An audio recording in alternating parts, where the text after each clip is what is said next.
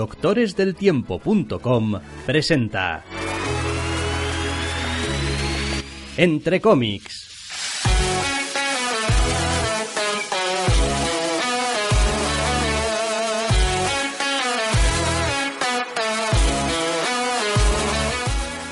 Bienvenidos queridos oyentes a una nueva edición de Entre cómics. Doctor Snack, muy buenas. Muy buenas. Comenzamos febrero, el mes más corto, con una semana de cómics que también se ha quedado bastante escasita. Sí, la verdad. Me ha sorprendido bastante encontrarme con unas novedades. A ver, al final, pues sale mucho TVO, eso es cierto. Pero uno esperaría algo un poco más de punch, ¿no? A principio de año. A ver, hemos tenido unas, algunas cosas muy bellas, como el 3 de Hawkeye y el 16 de Batman, que ha sido, vamos, puro espectáculo. Pero en lo que a novedades se refiere, eh, yo he echado de menos que hubiera algo más. No, no, no ya más cantidad, que también, sino algo un poco, con un poquito más de empaque. Sí, aún así, bueno, tenemos algunas novedades, tampoco muchas, ¿eh? tenemos como tres colecciones nuevas a las que les hemos prestado un poquito de atención por razones de diversas, ahora las vamos a ver. También hacemos un par o tres de números de estos de seguimiento por ver un poquito qué tal va y bueno, pues lo cierto es que en algunas colecciones pues parece que incluso, bueno, va cogiendo un poco el tono. Sí, en otras, oh Dios mío, madre mía del amor hermoso, que me bajo. Eh, ya llegaremos, ya llegaremos. Empezamos eh, con un TVO de Aftershock. Esta semana, hacía un tiempo ya, que no teníamos alguna novedad de, de Aftershock. Sí, es posible. Esta se titula Blood Blister, número uno, de Phil Hester y Tony Harris. Y bueno, pues he de decir que la verdad es que a mí este TVO como que me ha dejado un poco frío, pero bueno. Yo ya he leído todo el TVO que quiero leer de esta colección, la verdad, personalmente. A ver, la trama en principio es interesante porque nos plantea como protagonista a un abogado, un, picapleitos al servicio de corporaciones variadas que va por ahí pues trazando acuerdos y evitando pleitos de estos que suelen poner en problemas a las grandes corporaciones.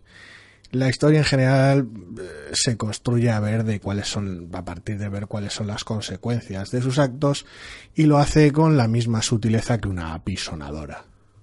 La verdad es que parte de lo que no me ha gustado de este arranque, de este primer número, quizá después se vaya explorando un poco, ¿no? Pero nada de lo que nos han enseñado del protagonista, de este picapleitos en este primer número, lo hace en absoluto ni siquiera medianamente mm, ¿cómo es exactamente en castellano? relatable sí ya sabes, que, que pueda sentir un poco de, de, simpatía. Un mínimo de empatía. Un mínimo de empatía. O sea, no, es decir, es, es un cacho de carne. es muy bueno su trabajo. incapaz de preocuparse de nada que no sea él mismo.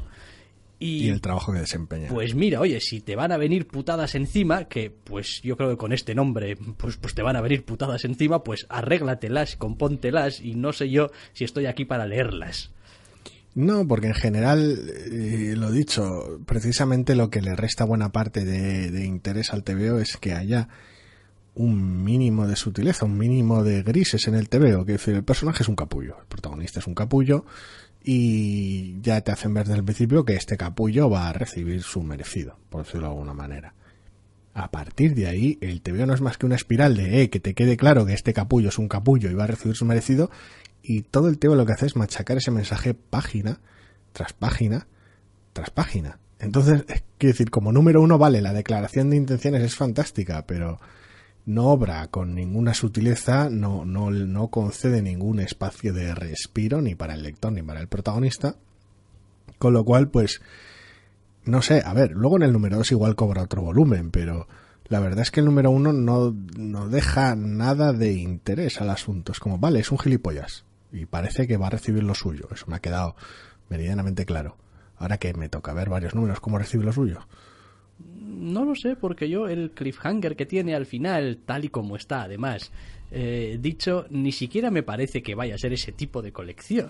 Sí, porque si me dices, no, bueno, igual es una historia de redención, de cómo el más capullo de los capullos también puede, pues, ok, entonces tal vez no deberías haber plantado el primer número haciendo que no haya simpatía ninguna con el protagonista. Y eso que es cierto que la colección hace lo posible por dotar de un entorno al protagonista. Sí, porque tiene familia. Tiene familia, compañeros de trabajo, gente con la que interactúa, vaya, a lo largo del, número. Sí, al, al personaje lo, lo bonito es que no vemos al personaje a través de un montón de captions pensando en, oh, mi trabajo es una mierda, pero alguien tiene que hacerlo y así llevo dinerito fresco. No, no, no. Al protagonista lo vemos trasladado a través de sus, de sus interacciones con el resto de personajes del TV, lo cual está muy, muy bien estructurado pero es que todas las interacciones van al mismo lugar y de la misma manera machacona. No hay, no hay un gramo de, de, la más mínima mano izquierda en ninguno de los asuntos. En plan, aquí tiene que tomar una decisión difícil o aquí se sopesa. No, no, no. Aquí el protagonista es un capullo, en esta otra escena el protagonista es un capullo y en esta otra escena, oh Dios mío. Es posible que la colección a partir de aquí por el giro que tiene un poco hacia el final, mute efectivamente en bueno, y ahora vamos a seguir las aventuras de este puto impresentable.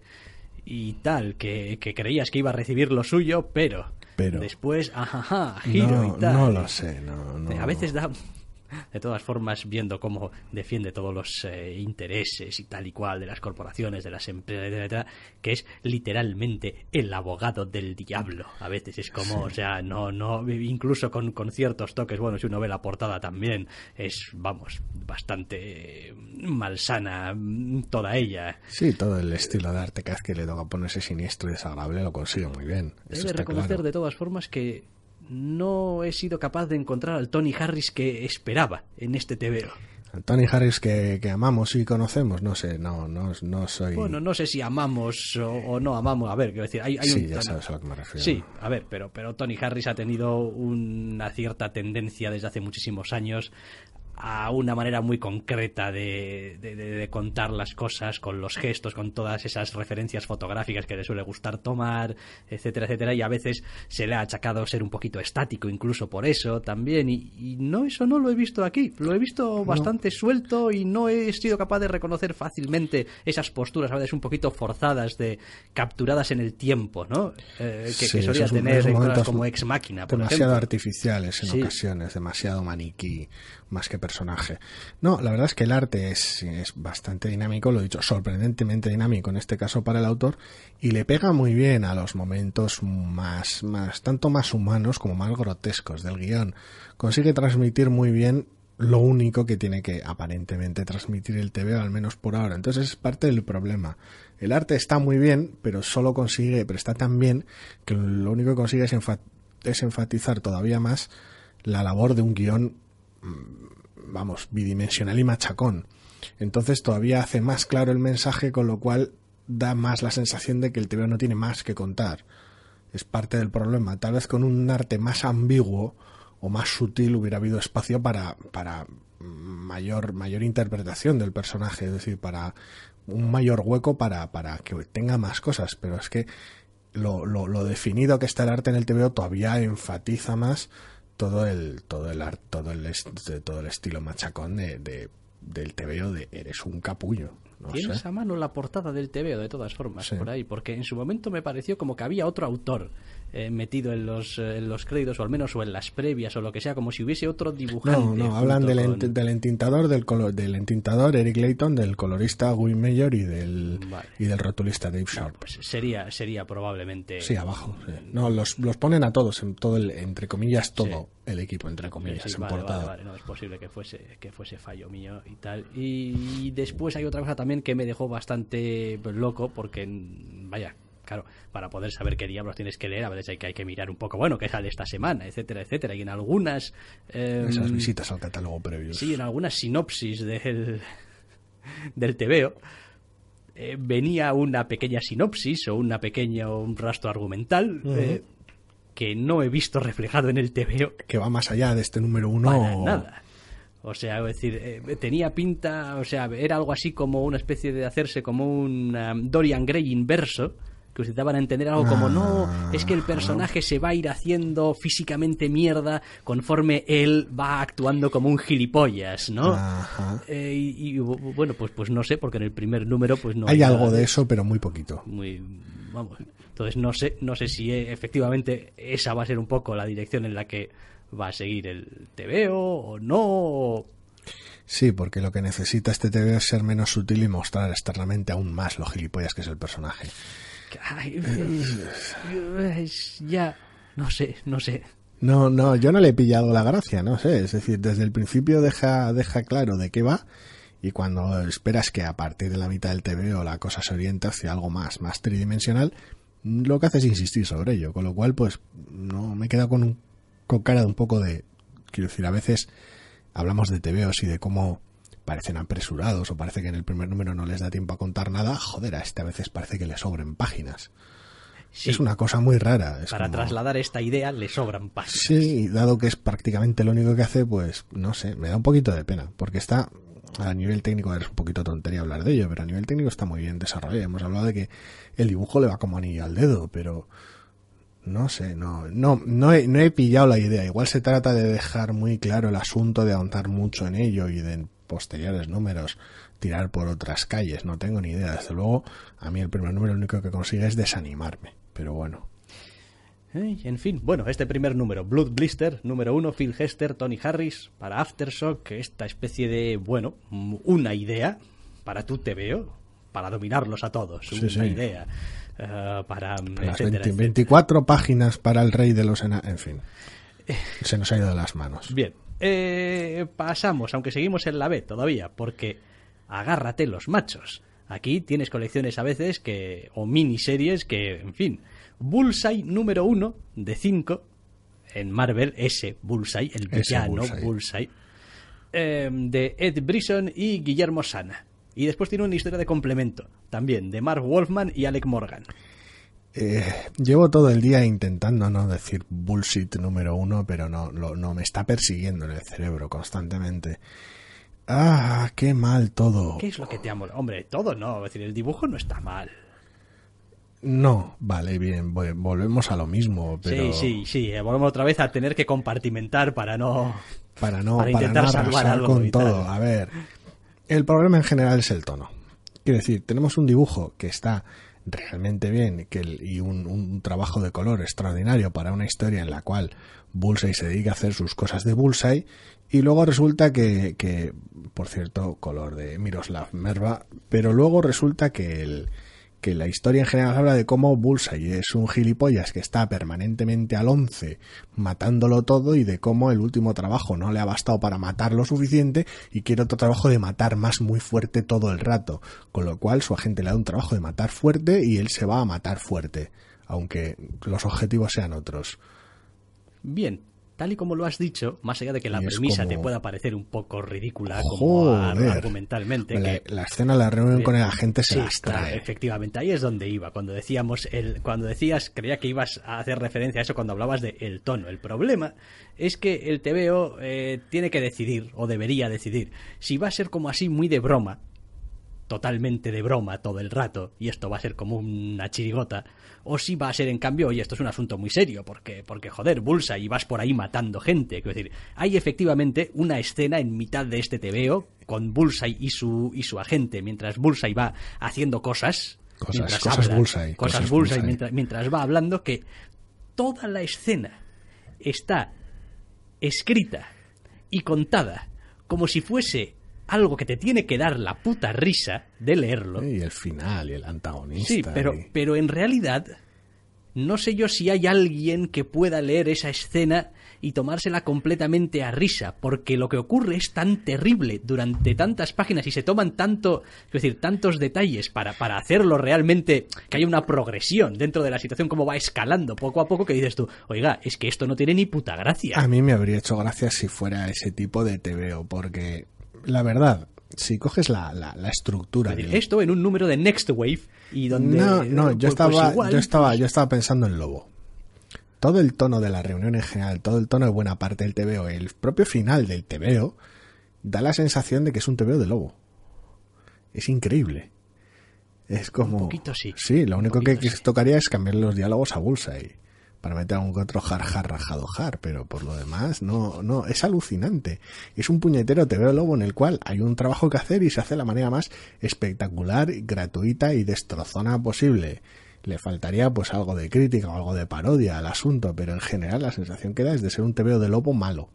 Y dices, bueno, pero va, solamente es una escenita que tienes ahí que parece que no cuadra. No, mentira.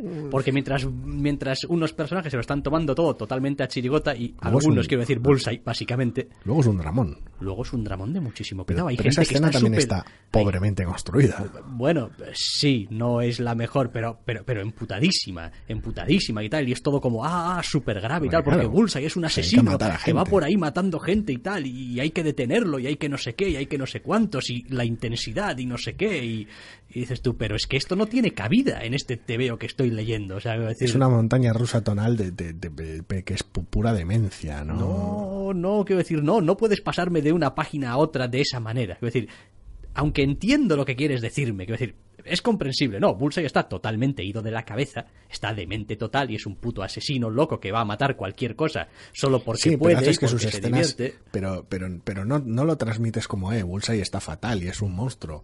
Quiero decir, todas sus, todas sus escenas están construidas para el espectáculo. Todo lo que hace está, hasta la fecha, en este primer número, libre de consecuencias. Lo único que está sufriendo es una recompensa, un deleite. Cada vez que, cada vez que Bullseye empieza a liquidar gente, no solo, es, no solo mola un cojón y medio, sino que además no pasa nada porque lo haga. Con lo cual, todo el resto del TVO, todo el, el resto del tono se va a la basura. Con lo cual, yo- la, la disonancia es obscena. Me Hacía ha dejado mu- muy loco este muchísimo que no veía algo tonalmente tan roto. Muy loco. Es como, no, no, no ent- o sea, quiero decir, es que es de literalmente pasar la página después de una, una, una, una escena demencial de, de, de- pasas la página y te encuentras de repente gente, precisamente hablando de esas consecuencias que el protagonista no sufre muy fuerte con un... ¡Ay! Dices tú, ¿qué No sé, es una, es una sensación muy rara, es una sensación muy rara, porque parte del TVO parece, lo he dicho, un TVO de Lobo, un TVO de, un TVO de Deathpool, una cosa, una cosa muy chiflada, muy espectacular, pero luego el resto del TVO no es una comedia o no es una parodia, es un, una especie casi de drama policíaco.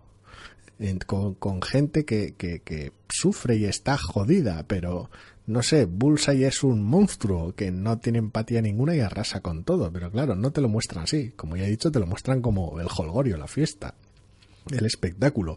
El TV está rotísimo en ese aspecto, me ha dejado muy loco, quiero decir, o está planeando algún tipo de jugada brillantísima en sus cinco números que va esta miniserie con unos giros muy guapos que justifiquen esto, no sé muy bien cómo, alguna, algún recurso formal muy loco, alguna cosa, te, te estamos mostrando esto es así para que te chocase, pero en realidad tenemos una idea de cómo. No lo veo yo muy... No tengo ni idea, no lo sé, porque ah, individualmente este número uno es, a ver, injustificable no, porque uno hace el TV como le da la gana y punto, y al que le guste pues fantástico, pero está roto, está, está en, en sus fundamentos, en su núcleo, está roto. Luego, pues sí, técnicamente, tal y cual, y la narración y el TV fluye, el ritmo, cosas, pero el TV está roto en su corazón, Sí, en su sí, núcleo. Sí, es, No es muy desconcertante. Y a partir, Para mí como lector y a al partir menos... de ahí el resto da igual. Es que decir, está tan roto a un nivel tan, tan, tan, tan nuclear que el resto del TVO da igual. Da igual cómo lo hagas.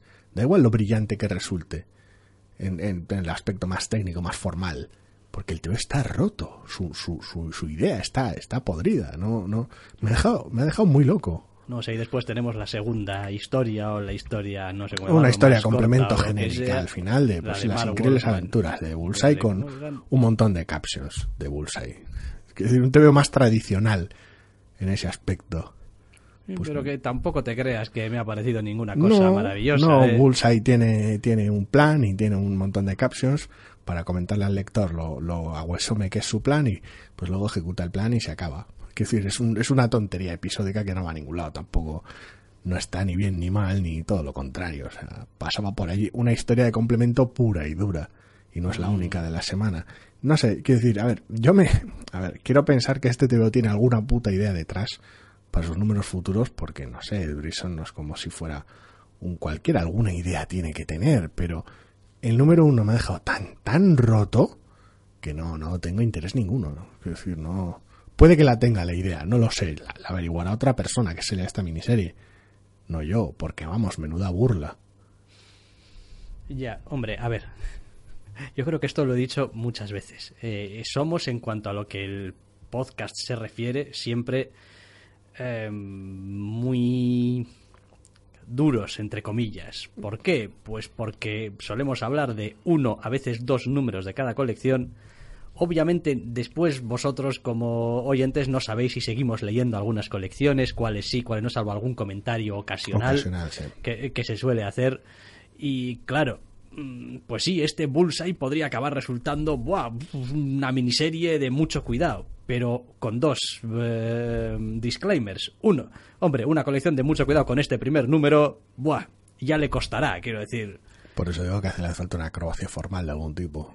Entonces, y, y dos, pues oye, pues a veces las cosas no funcionan y no funcionan y ya está, y no se leen y punto, y a tu casa. Y, y bueno, pues, pues ¿qué se le va a hacer? No, pero es que mm, lo que sea, pues, pues no, a veces no, no hay lo que sea, es como no, no funcionó y como, y como esta mierda, quiero decir, hay que pagarla con dinero, como suele decirse. No pues- sé, este TV está rotísimo. O sea, hacía mucho que no leía algo tan, tan roto a un nivel tan fundamental. Pues o sea, nada, me ha venido uno a la mente, bastante en el pasado. sí. Sí.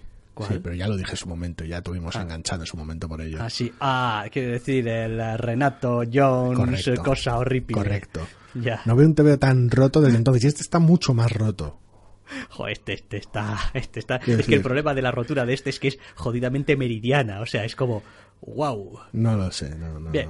Venga, vámonos con la tercera novedad de esta semana, que nos pasamos de algo rotísimo a algo que a mí me ha resultado, joder, inane, pero como el demonio. Y mira que el personaje me gusta. Mira, cosa más inofensiva de TVO. Darth Maul número uno, de Calen Van y Luke Ross. Ojo, Calen Van y Luke Ross. Hostia, Darth Maul y tal, pero joder.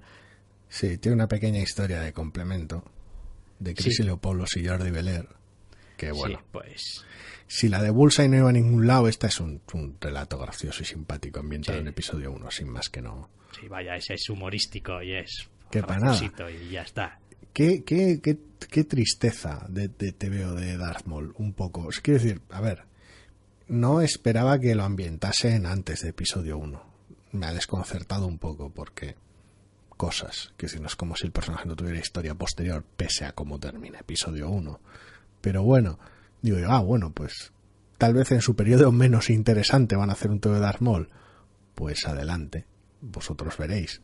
Alguna idea tendréis para, quiero decir, porque si lo haces después de episodio 1, al personaje le ha pasado de todo, de todo, de unos, unos niveles de exceso en las series de animación descomunales, con lo cual pues tienes sitio ahí para contar lo que te dé la gana. Si eliges contarlo antes de episodio 1, será por algo.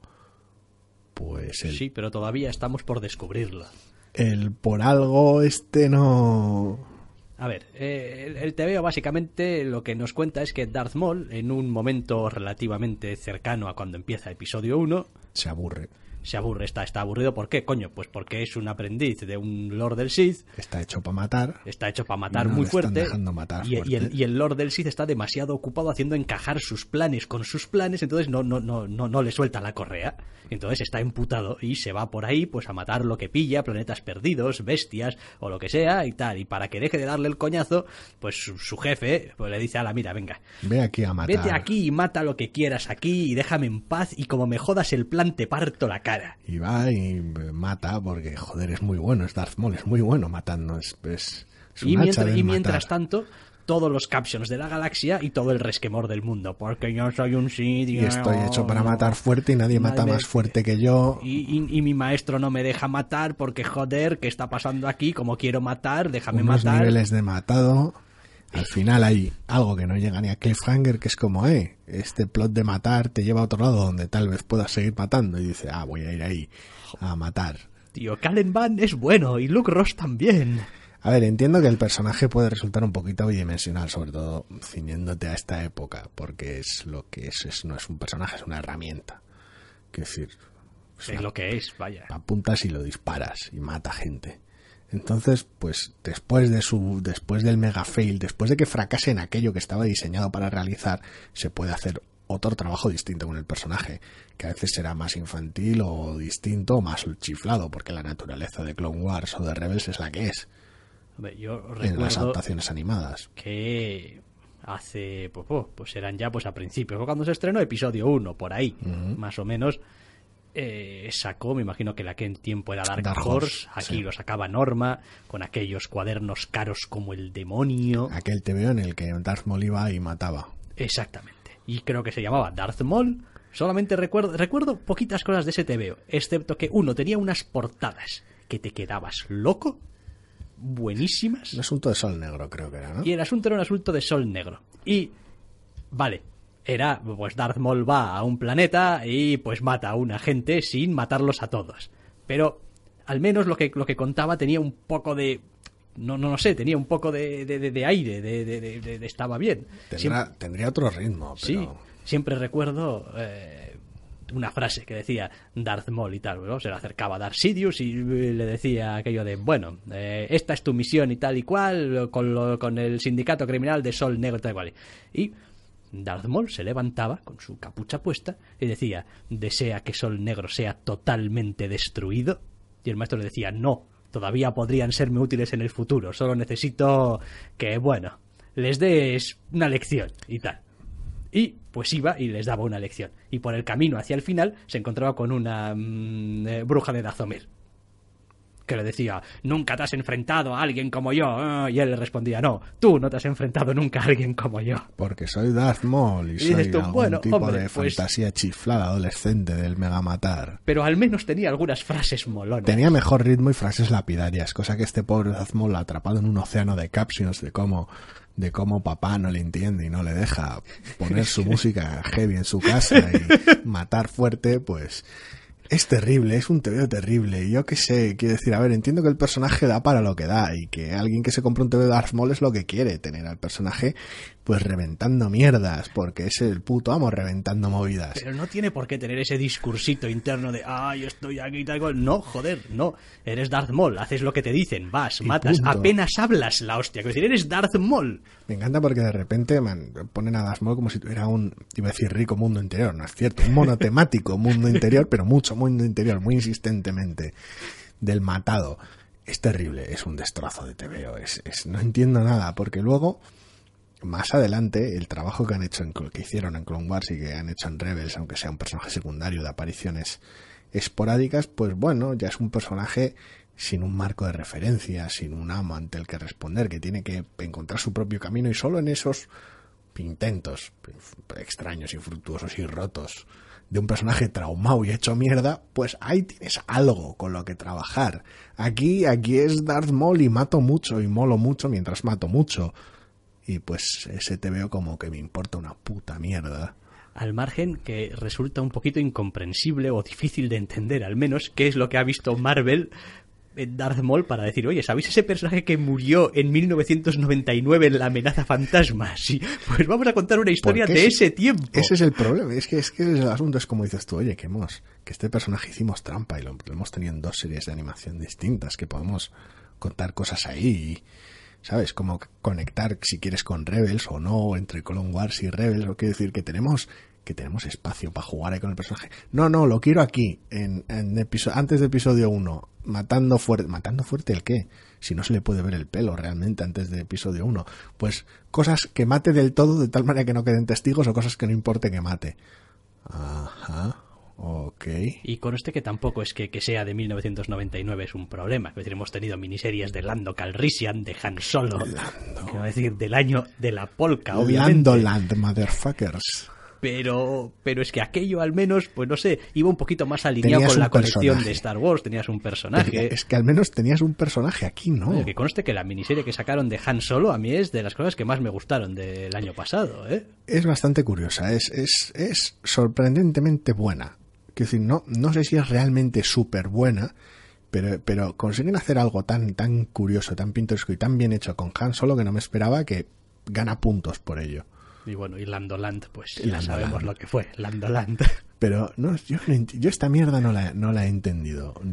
Además, en plan, ¿sabes? Con tu, con tu, en tu página de créditos te ponen tu, tu, tu parrafada y tal, Darth Maul, libro 1, parte 1, en plan, no, esto, quiero decir que no es una miniserie de cuatro números en la cual Darth Maul lo manda a un sitio a matar, de repente parece que el plan es más intrincado de lo que parecía y va a tener que matar más de lo que esperaba y ya está, cuatro números, Darth Maul matando fuerte, no, que esto tiene visos de ser una serie relativamente abierta. ¿Qué, qué, ¿Dónde van a ir con esto? Que decir, igual después del ah, primer arco. Me estás diciendo que tiene. Ah, ah, no tiene puesto. Creía que no que se me había pasado y no le había puesto el, de 4. Es decir, estaba corrigiendo. En la página de créditos, libro 1, parte 1. No es una miniserie. ¿Cómo no va a ser una miniserie esto? Igual, si lo es, no lo han dicho nada. En portada no hay nada. En la página de créditos no hay nada. Entonces, a ver, salvo que después. Del, ahora si después del primer arco se marcan un, un, un time skip y pasamos al Darth Maul que podría ser interesante después de episodio 1, pues vale. Pero el Darth Maul este de voy y mato cosas. Quiero decir, no. Ya, sí, sí, no, sí lo entiendo. Vale, vale. La primera referencia que me sale es a, a la colección vieja que te estaba diciendo. Muy bien. Que publicó Planeta de Agostini porque estoy viendo la portada. Planeta. La portada, madre Planeta. mía. Pues creí que había sido Norma, ¿eh? No, Exactamente, ya decía yo, me- he contenido porque he dicho, me parece muy cebado que tuviese esas portadas de, de Drew Struzan, pero efectivamente, tenía las portadas de Drew Struzan y era la puta vida las portadas de esta colección. Pues esta serie es el dolor. Y aquí vamos a ver... Y salvo que realmente queráis leer una serie de Maul matando cosas y pensando fuerte cómo las está matando y cómo debería estar matando Jedis en vez de lo que está matando en ese instante, pues no recomiendo la serie, la verdad, Pues así no, personalmente. no, no, realmente no hay ninguna Y mira que- indicación de que sea una limitada ni nada. Y mira que me están gustando los TVOs de Star Wars en general, pero, pero este es el peor con diferencia hasta la fecha. Qué terror, qué terrible. Sí, no, este, pues, pues Pues Darth Maul mata cosas, yo qué sé. es a lo que se dedica, ya está. Pues es, es el lobezno del universo Star Wars.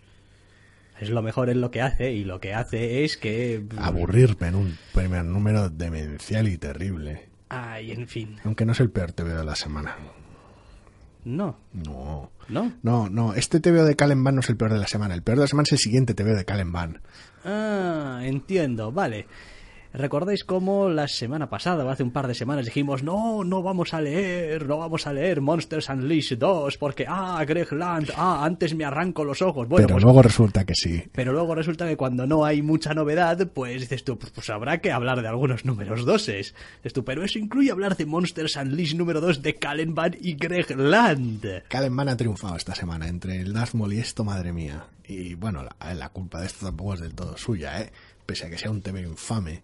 Monsters Unleashed. Monsters Unleashed. Número 2. Básicamente siguen lloviendo monstruos sobre el planeta, incluyendo monstruos muy tochos que hay que repeler y mientras nuestra protagonista aparece unas escasas páginas intentando lidiar con el problema original de que llevan los monstruos, el 70% del TV está dedicado a lidiar con los monstruos que caen de manera superheroica. Es que cada vez caen más. Y ma- sí, entonces hay que más peleas más fuertes, más a la desesperada, mientras pues hay dos personajes intentando solucionar el problema de verdad, en vez de pegarse con los monstruos. Ah, Si el primero era malo, porque era malo, pero al menos era divertido y espectacular, aquí ya uno se ha cansado, porque ya has visto caer monstruos y héroes pegándole a ellos. Y además en este caso, claro, el dibujo corre cortesía de Greg Land, que Greg Land ya es de por sí malo y nocivo, pero en este número 2, además de malo y nocivo, parece que lo ha hecho con prisas, lo cual lo hace el doble de malo y al menos el triple de nocivo. está siendo, quiero decir, voluntariamente... con uno de mis de los dibujantes que, que más odio. Sí, es posible que no esté siendo. Es decir, yo más allá de decir, pues hombre, pues eh, a ver, por ejemplo, si quieres llevar a, tu, a un personaje de nueve años a la adolescencia de manera directa A la o dices. o, más allá, tampoco más, O- más pues, allá. pues lo dejas en manos de Greg Land, porque Greg Land te dibuja El trabajo que hizo con, con los X-Men era, era horrible. Y Vamos, y, sí, dijimos, ¿cuántas bocas de esas de Greg Land eh, veremos en este número? Pues unas cuantas, sí, unas cuantas. su Miss Marvel. Sí, su Miss Merece, Marvel es. Ah, su. Miss, su Miss Marvel está hecha con esa plantilla que tiene para hacer los personajes femeninos. Merece, merece una mano de bofetadas. No, qué va, tiene ese, tiene ese aire, ese aire que tienen todos los personajes Y femeninos. está guay porque Greg hasta Land. cuando Greg Lanz hace una de sus míticas splashes Greg Lanz marca de la casa, que las tiene ya corta y pegadas, se dedica a dibujar los- el personaje que le toque en esa posición. en- incluso en esas le quedan regular. O sea, ha habido, se nota que ha habido cierta prisa por sacar algunas páginas adelante. O Es sea, es terrible, es terrible. Es que, es que, es que- es que- que- que- qué horror de Bueno, todo. oye, pues se hace lo que se puede. Ahora. y lo que se puede es bastante poco. Tiene, tiene una cosa graciosísima, después aquí ya sabéis que cada uno como lector pues tiene sus, sus filias y sus fobias. Eh, este TVO contiene una aparición del Doctor Extraño. Ni me acuerdo. Eh, lo cual es un poquito raro porque tiene una aparición del Doctor Extraño con su capa de levitación de toda la vida, totalmente out of fucking continuity, pero vamos. Ah, que nadie ha avisado a Land y no se ha informado. Entonces sale el Doctor Extraño en una viñeta, en esa viñeta de, de la, de la splash Ah, page, sí, ni me había fijado. al fondo a la derecha, ni se le ve la cara, solamente se ve una capa. Y después alguien hace una referencia, dos viñetas más abajo, de bueno, pero enseguida el Doctor Extraño echará unas chiquimierdas Sus suyas cosas. y ya está. Y su respuesta es ahora no, Spider-Man. y me he quedado como... No sé qué está pasando aquí. O sea, no entiendo nada. Madre mía. Porque es que ni siquiera se le llega a ver la cara. Es que lo cojonudo es que. O sea, nada. O sea, es decir, podría ser solamente la capa de levitación que ahora habla. La, la capa que habla. Bueno, bueno, le, bueno, le, le ahorras trabajo a Land, la verdad. Tener una capa que habla siempre, quiero decir, No, no sé. A ver, a- a- ahora en serio. Quiero decir, el TVO es.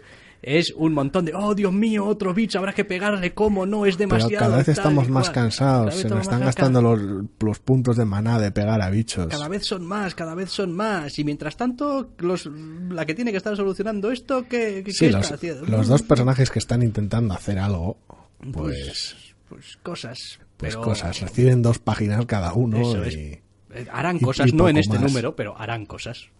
Cosas. Things will be done. Qué terrible, qué, qué- qué cosa, qué cosa más mal estructurada, más poco pensada. Ah, y que siga la conga. Para el siguiente número, creo que tenemos a Yu. Bien, bueno, al menos no es Land. Yu y monstruos van a ir, vamos, perfectos. Me parece, de la mano. me parece correcto. Es decir, este hombre es capaz de, de dibujar a nada que no sea ya directamente un poco desproporcionado y grotesco. O sea que a mí me gusta, ¿eh? Yu, pero vaya. Tiene sus particularidades en su estilo. Eh, no sé, quiero decir. Entre, este, entre el primer número y este segundo número, pues se han cascado páginas sin cuento La capa, de, la capa que habla. de pegarle a monstruos.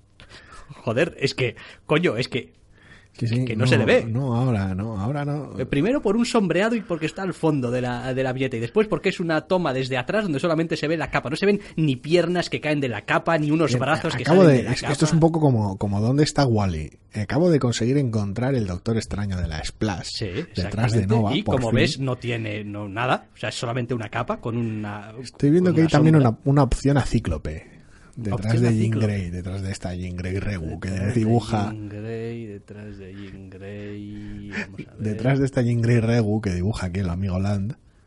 Un segundo que tengo que encontrar la página porque no sé dónde carajo está esa página. Está bastante al principio, dice. No, no, al final en la Splash loca. En la Splash Loca, a ver, es Spider-Man. A ver, ¿y dónde dices que tengo que buscar De- aquí? Ah, de- sí, debajo sí. del sobaco de Jean Sí, Grey. jo- joder, debajo del sobaco de Jean Grey. Ese uniforme solamente puede un ser conato de Cíclope. Cíclope, sí.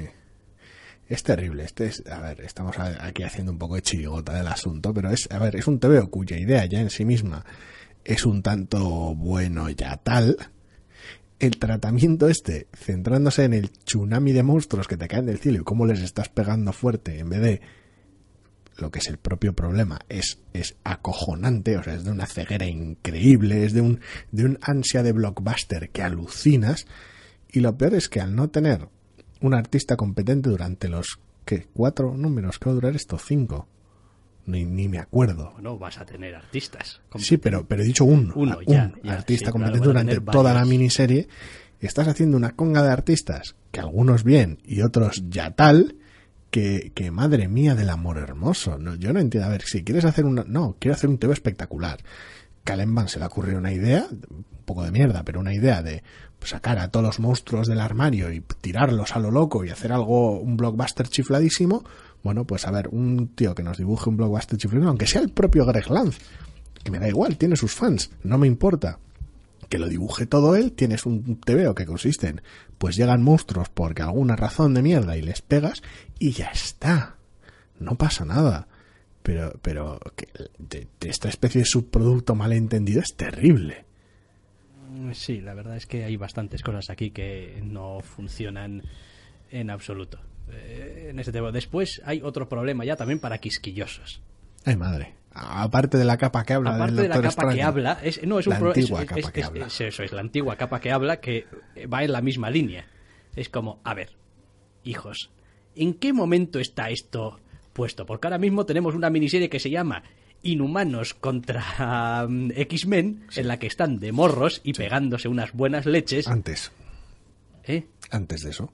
Antes de eso, sí, necesariamente. Claro. Porque aquí aparecen en la misma splash page Vengadores con mutantes. Codo con codo. Codo con codo. Aquí no pasa nada, todos amigos. No hay inhumanos, mira, creo. Ahora que Sí, lo sí sí, sí, se está Medusa ahí. ¿Qué me estás.? Y, y mis... Antes, pero, pero antes, ¿cuándo? Quiero antes, decir, me tengo que entre, imaginar. el, entre el Death of X y el festival del Cíclope Absurdo Ajá. y los meses esos que hay de time skip antes de que empezase el evento, ahí. Pero no puedes hacer time skips cuando te salga del nabo y meter cosas en medio y decir Sí. que son del pasado, pero que las estás sí, publicando ahora mientras estás. Quiero decir, esto es una lo mierda. Hecho, lo han hecho siempre. Pero es una mierda. Bueno, pero es el, el problema menor del TVO. Ya, pero. Hay pero que decir, es como la ubicuidad de lo ves, no hay que decir tampoco... Eso es lo de menos. Pero mierda. Pero mierda. Después tienen que llenarnos siempre todo de eventos, de no sé qué, de no sé cuándo y tal, pero ¿para qué? Si te los saltas tú mismo cuando más te conviene. Te da absolutamente igual. Yo no sé, no sé cuál es la idea de- detrás de esto, si era simplemente hacer un blockbuster loco de invierno de monstruos y ya está. Y si esa era la idea, pues la están haciendo bastante pobremente. Pero bueno, si se trataba de un, de un TV un poquito más serio, que, que, que tirase un poquito de mitología, ya ni te cuento el desastre. Pero bueno, no parece que era la intención. No sé, no sé. Qué, qué, qué terror de TVO, Dios mío. Bueno, pues, pues, es lo, eh, pues es lo que hay. Al, si- al siguiente número de cabeza. Es que, es que. Oye, me están obligando a decirlo. Lo han hecho mucho mejor. A pesar de la conga de dibujantes. Allá vamos. Y, el- y la, y, la, y la estupidez argumental. Ya que no tendremos TVOs de DC esta semana. en JLA versus Suicide Squad. Y no creía que iba a decir esto prácticamente nunca, pero es la pura verdad. Al menos, al menos, al menos tenía una Al menos no mínima coherencia interna y no estaba Greg Land. Bueno, coherencia interna ya tal. Bueno, alguna, alguna, alguna. La historia se podía seguir y... Es que esto es mucho más tonto, hombre. Sí. Pero coherencia interna ya tal. Bueno, pues a mí me, esa- gusta- me ese- está- me ese gustó más el arranque de aquello que, que de esto. en forma de antagonistas El- el- porque el- ellos fueron mi primer tal y cual y, y el final Bueno, bien, lo que tú quieras, pero el arranque de esto es una... Es, es, bah, bah, bah. hostia puta coherencia interna colega Calla. Que te señalo con el dedo. tenía mejor ritmo no tenía un guirigay de personajes y no tenía a Greg dibujando un número Pues ya está. todo eso es- Suficiente razón. con- en todo eso estoy de acuerdo pero vamos Venga, vamos. Al siguiente número. de assignment De Assignment dos. número 2. De 3, curiosamente. A este paso vamos a Sí. acabar hablando de todos. no no no no creo no De Walter Hill, Matt y Jeff. Titan Comics. Como el número uno. Pues es un poco más de lo mismo. Tampoco es, el. Pues si teníamos un planteamiento en el primer número y asumimos que tenemos un desenlace en el tercero, es el nudo más, más insulso de la galaxia, este segundo número. Bueno, ten en cuenta que son números de cincuenta y tantas páginas. Con Sí, lo cual, pero pues- está bastante desperdiciado en general. El personaje se pasa más tiempo haciendo nada, y cuando digo nada es nada, no en plan, no, me ha pasado esta cosa tan loca en el número uno y ahora tengo que habituarme a ello y tal, y no, no, no, es, es un número de una indolencia terrible en la cual el personaje casi parecen arrojarle eventos aleatorios a su paso para que dé unos cuantos tumbos. Es gracioso porque durante buena parte del tiempo hasta casi el propio personaje se olvida de quién es, lo cual es delirante y el personaje se ve sometido a unos abusos grotescos por parte del guion, lo cual es casi hasta el punto, diría yo, que vergonzante por parte de la trama, porque el personaje se dedica a lo que se dedica Sí, sí. y lo que sufre el personaje en estos en este número es es de traca, Sí, sí, hay algunas cosas que, pero, pero bueno, de traca. todo entra dentro de esa justificación de que está ajustándose a su nuevo estatus. Sí, sí, necesita todo el número no haciendo demasiadas cosas Hmm. y recibiéndolas todas en el morro para, para el ajuste. El, el poco, el poco desarrollo de personaje que podríamos ver, que es el momento en el que se cruza con, con, con un personaje conocido anterior, pre- previamente al número uno, eh, es una sección corta, triste y breve hacia el final. Con lo cual, pues de poco sirve. Sí, O sea que muy contento me tiene, vaya. Mm, A mí no me ha parecido tan malo. Me ha parecido que mm, estructuralmente tiene una división un poco especialita de cuando te cuenta las cosas y a qué velocidad. Porque tiene, algo, tiene algunas partes del TVO que parecen casi casi interludios explicativos. Sí, sí, no, parece, no. son- Y es como, un hombre, castillo. a ver, eh, esto pues no sé si va a tener realmente alguna otra utilidad, si va a tener algún impacto en la historia más allá de explicarte lo que le ha pasado al protagonista. Porque, quiero decir, no... Hola, soy el antagonista y estos son los motivos para mi plan. Déjame que te cuente por qué estoy haciendo lo que estoy haciendo y cómo ha sucedido. y, Querido bueno, lector, pues queda, queda un poco ahí como, es un artificio brutal. como un pegote. Eso es un poco pena. Que después el protagonista tiene algunas dificultades para comportarse como se esperaría de él pese a todo lo que le ha pasado. Pues sí, es verdad. Máxime cuando incluso llega a hacer algunas referencias temporales y tal. Decir, ay, es que ha pasado un mes y tal, o más de un mes desde que tal y cual es tú. Y de repente pues, los mendigos. pues poco a poco, pues poco a poco deberías ir ya más o menos haciéndote a la idea. O al menos. Pero bueno, no sé. No sé, no sé, nunca me ha pasado nada de lo que como lo que le pasa al protagonista de esta colección, con lo cual No sé, igual me ha parecido muy terrible. Es un, un segundo número muy terrible. A nivel estructural, a nivel de guion y a nivel de ideas. a mí no me ha parecido tan terrible. Me ha parecido que está Bastante catastrófico. dentro de lo aceptable. Vaya, ninguna cosa maravillosa y con algunos problemas, pues eso, de, de estructura y a veces de ritmo y a veces de ser un poco también machacón. Con, es como, sí, sí, no, sí, de esto ya soy consciente. Quiero decir, llevo 20 páginas leídas y ya, ya me he hecho una idea. Y ya tal. No necesito la página 21 también. ¿Podemos continuar? No, no podemos continuar. Pero en fin. Vaya, el primer número también en sus ritmos era, se tomaba su tiempo. Ya el primer número tenía sus problemas y no me hizo demasiada gracia. Aunque tenía sus cosas. Este ya termina de arreglarlo, ¿sabes? O sea, No, en esa línea probablemente, pues lo que decimos siempre, pues si el primer número ya te pareció un poco regulero, pues con este segundo ya pues ni, ni te acerques porque ¿para qué? Es decir, te vas a hacer daño tú solo. sí, lo gracioso es que entre ambos números, incluso siendo una miniserie de tres, han conseguido que el desenlace me dé un poco igual. Ya. Y si leísteis el primer número y os pareció que tenía cierto interés o que había ahí cierta chicha, pues seguramente leáis este segundo número y más allá de algunas cosas, pues seguiréis la historia y ya está. Mi nivel de confianza para que consigan algo decente después de este segundo número, con el desenlace, quiero decir, pues ya, pues como que está bajo mínimos.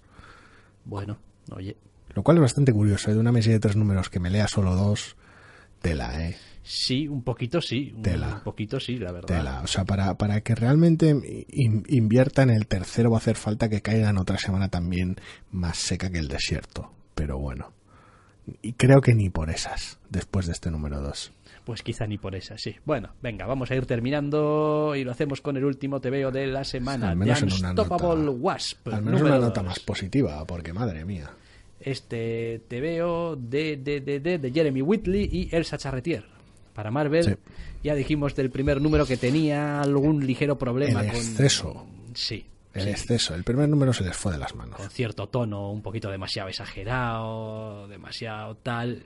Este segundo número está mejor, está un poquito más centrado, está Está muchísimo más centrado. Uno de los grandes problemas del primer número no era ya solo el, el tono chiflado con un personaje llevado al 11, que en otras apariciones no suele ser tan exagerado, pero bueno, esta es su propia miniserie, con lo cual eso lo respeto.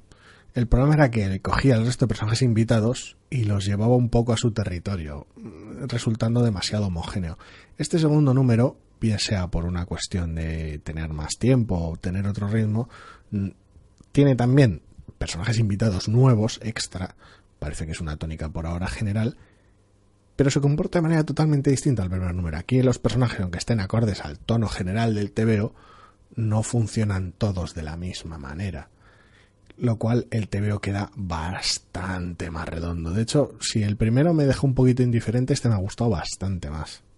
Sí, es verdad. Aparte de que hace después ciertas cosas eh, mejor. O sea, es decir, introduce algunos personajes nuevos, lo hace de manera acertada, dándoles carácter, dándoles su propia identidad.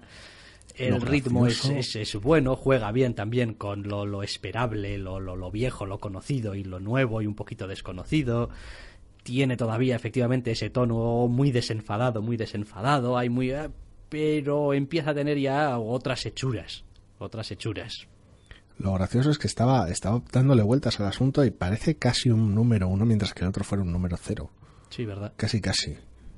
No, este número es mucho más sólido. No estoy todavía del todo convencido de la necesidad de estos Nadia's Need Science Facts que a veces lo utilizan por ahí para hacer comentarios normalmente bastante jocosos acerca de las cosas. Me toca un poquito la moral encontrármelos tres o cuatro veces a lo largo del TVO. Al final es otra, es otra variante de caption pintoresco más que pero no sé, no sé, le veo, le veo que puede tener cierto, cierto carácter y hay cierta inclusión aquí de un personaje también un poco más adulto que, bueno, pues puede ser otro cambio de tono. Puede ser interesante porque le da ese contrapunto del que carecía un poquito, ¿no? En, en el primer número y a mí me gustó mucho. Bueno, que si ha pasado de ser un primer, el, aquel primer número decir, vale, me gusta tu rollo, pero se te ha ido completamente de las manos con lo cual no me funciona. Este número 2, sin embargo, que casi directamente se puede empezar a leer la colección por aquí, realmente, porque, quiero decir, la propia explicación de las motivaciones del personaje vienen recogidas en el, en el, en el arranque del TV, en el, momento en que introducen ese personaje adicional, y la verdad, eh, funciona muchísimo mejor como te veo, pero muchísimo mejor. Sí, lo que pasa es que, bueno, pues para mí no es mi tipo de TVO, no es mi tipo de colección. No. Sigue siendo una chifladura de TVO que está todo el, casi todo el rato al 11 y con un tono loquísimo. Entonces, si no te va el rollo, mal vamos. Pero los personajes que introduce, tanto nuevos como viejos, son sólidos. Se ve enseguida de que pie cogen y las interacciones entre ellos son, son, son descomunales. Sí, no, y reconozco que también me gusta el modo en el que está narrado, ¿eh? el dibujo y tal, y vamos, ninguna, en este sentido, es curioso porque aquí sí que no hay demasiadas chifladuras en la narrativa, es una narrativa bastante tradicional. Sí, porque el, el personaje cuenta con una verborrea bastante abundante, entonces para que el ritmo no se haga pesado hay que aligerar y simplificar en muchos casos. Pero no, no, me, me gusta, me ha parecido que estaba bien, que estaba en su sitio. Este es un TV realmente bueno y una carta de presentación para la colección realmente buena, a diferencia del primero, que era bastante más cansino y bastante más monocorde. Sí, podría, podría encontrarme diciéndome después, diciendo después de este segundo número que esta es una colección que bueno, oye, podría tener su recorrido majo y ser interesante y tener cosas yo con el número uno tenía muy poquita fe. Que merezcan la pena. Es como, veo lo que habéis intentado, pero no, no, no conecta conmigo este exceso. Y mira que a veces me gustan TVs con un tono que tela. Pero viendo este número dos digo, ah, vale, bien, sí, me habéis ganado, correcto, quiero más, más, más números de esto ya, fuerte, rápido.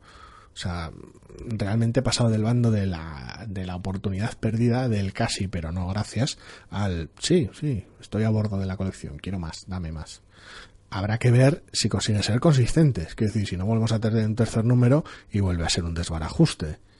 Quiero decir, sí, quiero creer que, pasar. Quiero creer que no, pero claro, con, con la muestra que han dado hasta ahora no las tengo todas conmigo. bueno, bueno. Pero no lo sé, a ver. Ya nos contarás. Es complicado después de estos volantazos. Pero a mí me pareció que es un número 2 realmente bueno, realmente brillante.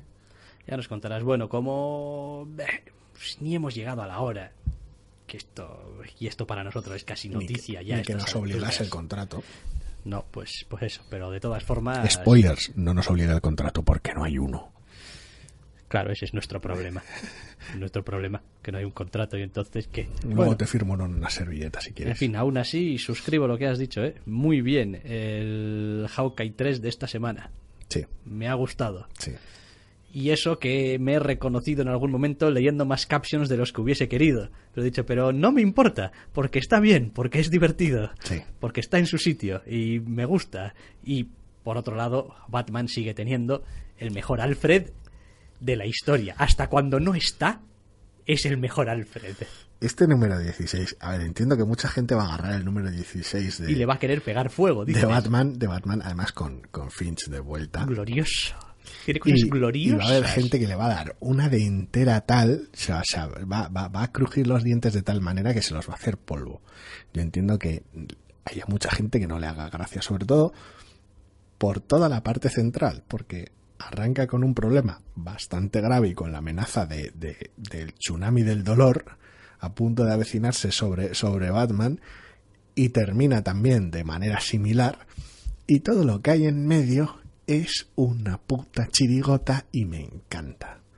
Es una, son unas interacciones entre personajes. O sea, Va, tener... o sea, bravo. Quiero decir, yo, efectivamente, no sé si a- antes hemos estado hablando de joder, este TVO de Bullseye tiene el tono completamente roto. Bueno, pues de alguna manera Tom King consigue que el tono de esta colección del puto Batman, a pesar de que suele tener unas, unos bandazos de mucho cuidado, a mí, a mí al menos, me funciona. Me funciona, yo me, yo me lo creo, o sea, es abrazar, es abrazar el, eh, de, de manera más o menos creíble los puntos más absurdos de ser Batman o de ser Alfred o de ser parte de la Batfamilia en general, de decir, bueno, a ver, nos pasan muchas mierdas raras y muchas veces buena parte de las mierdas raras son muy jodidas de sobrellevar.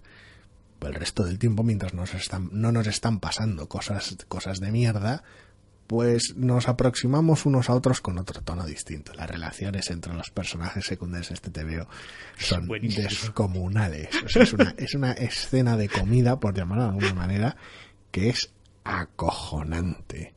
Sí, sí, no, está, está muy bien porque, a ver, y no solamente porque esté bien escrita, porque, quiero decir, esto después hay que narrarlo bien también, porque hay muchas cosas que dependen muchísimo del dibujo y de una cierta sutileza y de un... Joder. Eh, quiero decir, a veces hay hasta incluso running gags dentro de esa pequeña eh, escena, que son unas cuantas páginas, quiero decir, está muy bien realmente. Otra cosa es que después lo leas y digas tú, pero qué sacrilegio es esto, me cago en Tom King y tal, pero... Me, me- me explico. Esta semana ha salido el número 11 de Paper Girls. Es un número realmente bueno de una colección que adoro. Bien, pues el 16 de Batman es el mejor TVO de la semana, en lo que a mí respecta. La comparación es ridícula, bien, lo entiendo, porque son TVOs que no tienen puto nada que ver. No sé, yo es que hace tiempo que dejé de leer Paper Girls y dije, "Mm, tú te me vas a venir en tomos. En tomos, en dosis, dosis concentradas, Es- porque si no, con esta periodicidad no hay quien lo abarque. No, Lo entiendo perfectamente. Pero lo, lo que me he reído y lo que he disfrutado de este TVO de Batman no tiene nombre. Algunos oirán, ¿cómo que reírse con un TVO de Batman? A la hoguera. Yo me lo he pasado en grande con este TVO. Y, y lo que me está haciendo disfrutar esta colección de Batman no tiene nombre. Que haya vuelto así, de alguna entre comillas, vuelto después de los últimos dos arcos argumentales en la colección, me hace, me hace pensar que menos mal que la metí entre los, entre comillas, mejores del año al final. Porque si no, ahora, ahora mismo me estaría dando de cabezazos contra la pared. Sí, no, joder, aparte de que el, el arco anterior de dos números, el 14 y el 15, Eso es una cosa bellísima. es una cosa bellísima. Es una de las cosas- es una de las cosas más Además, bellas que he leído últimamente. Para, pa- para todos los que son seguidores de Tom King, del sheriff de Babilonia, es el mismo equipo, con Mitch Gerard. Sí. Y tal, al dibujo y tal, quiero decir, son, son dos números de una historia sencilla, 100% Batman, El arco anterior a ese es un delirio. Es un delirio de arco y me, me encanta. Y definitivamente, si algo está consiguiendo Tom King, es imprimirle su sello inconfundible a esta puta colección. O sea, quiero decir, Es- yo no, no sé si habrá habido otro, otro autor que haya tratado a Batman así, de esta manera. No, no, a ver, lo, lo bueno normalmente suele ser que, que si, si tienes algo de empuje, tienes algo de personalidad, consigues hacer de la colección de Batman algo muy tuyo. Lo consiguió Snyder, lo consiguió Morrison, quiero decir, eso me parece, me parece correcto. Con algunas cosas comulgo, con otras cosas como la etapa de Snyder no. Pero oye, haya cada cual. El asunto está en que es un personaje que está lleno de posibilidades y que está, tiene la capacidad de que lo lleves a tu terreno, en cierta medida que Tom King esté haciendo esto con Batman, que me esté gustando tanto, y que entre un estilo un poquito más limpio, Que lo esté dibujando fin. más el color de Jordi Belair, hayan, entre comillas, rescatado a Finch para mí, que es un artista que normalmente me suele resultar demasiado estomagante, demasiado oscuro, le hayan recuperado para un TVO de Batman, que no es precisamente algo nuevo para él, y que no sea una brasa gótica horrible, es descomunal, es espectacular. A mí me dicen que en un Batman iba a haber esto y lo iba a hacer Finch, estoy enseñando una viñeta muy Sí, específica sí. de este número y digo, no me lo, me estás tomando el pelo, será para algún anual, alguna broma o no, no y tal, y Finch, Finch, el tío este es serio y tal, que sí, sí, sí, sí, sí, El tremendo, Sí, no. tremendo. realmente muy bien. Eh, por acabar también con un tono así un poquito más distendido y haciendo algún comentario pues sobre algunas otras colecciones que solemos ir leyendo aquí y allá, porque, oye, pues hace ya, que son 16 números ya, ¿eh? que esto no es, ah, yo he tenido una enganchadita con un arco argumental de Batman. Y luego flojeó y perdí la pista y el sueño que nunca no no volví a leer Batman realmente, no, no, no, estoy a tope con Batman. Estamos que vengan más, que, oye, que es que me lo...